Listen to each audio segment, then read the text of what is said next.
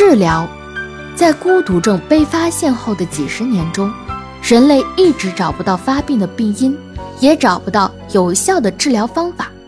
专家指出，在我国，孤独症被诊断之后，除了针对性的有效干预和康复训练之外，更重要的是社会接纳程度、就学就业的机会及法律保障。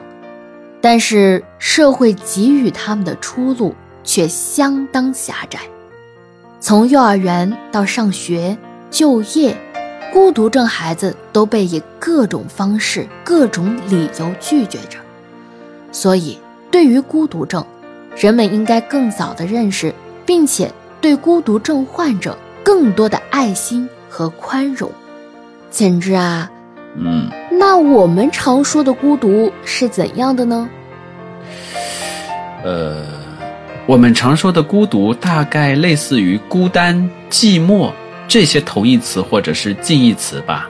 啊，你看一下啊。好的，孤独症一词随着城市生活的发展。变得越来越为人熟悉，但是对孤独症的认识，人们可能还存在误区。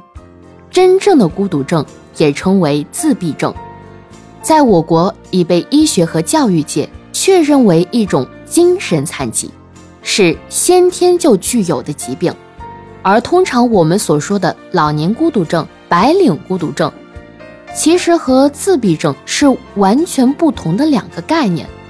他们所指的都是因孤独而产生的心理综合症，都市生活的噩梦——孤独综合症。城市中孤独者的数量越来越多，有的人将之称为“都市孤独症”。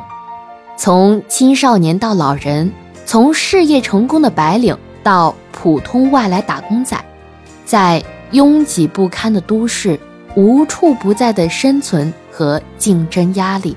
以及人际关系日渐淡漠中煎熬的人们，都面临被孤独综合症席卷的危险。病因：孤独感产生后，随之带来的通常是情绪低落、忧郁、焦虑、失眠等不健康状态。心理科医生指出，有孤独倾向的患者来就诊时，并不知道自己的症结在此。他们失眠、焦虑等临床症状严重影响了正常的工作和生活，结果就医时发现已患有了严重的孤独倾向，也就是说是孤独倾向直接或间接造成了上述症状。孤独症症状的个体差异性很大，孤僻消极的个性是内因，现代都市的拥挤。社会竞争的加剧，生存压力的加大，信息的泛滥是外因。此外，戴着面具的职业角色以及单门独户、封闭的现代住宅，也是诱发孤独症的原因。解除孤独感大致有两个途径：本人的自我管戒、心理医生的疏导和药物治疗。一旦发现自己有孤独倾向，应该清醒地告诉自己，把自己禁锢在孤身独处的樊笼里，得到的只有孤独，而不是快乐。应该勇敢坚定地打开心灵的门窗，走出个人的小天地，积极参与社交活动。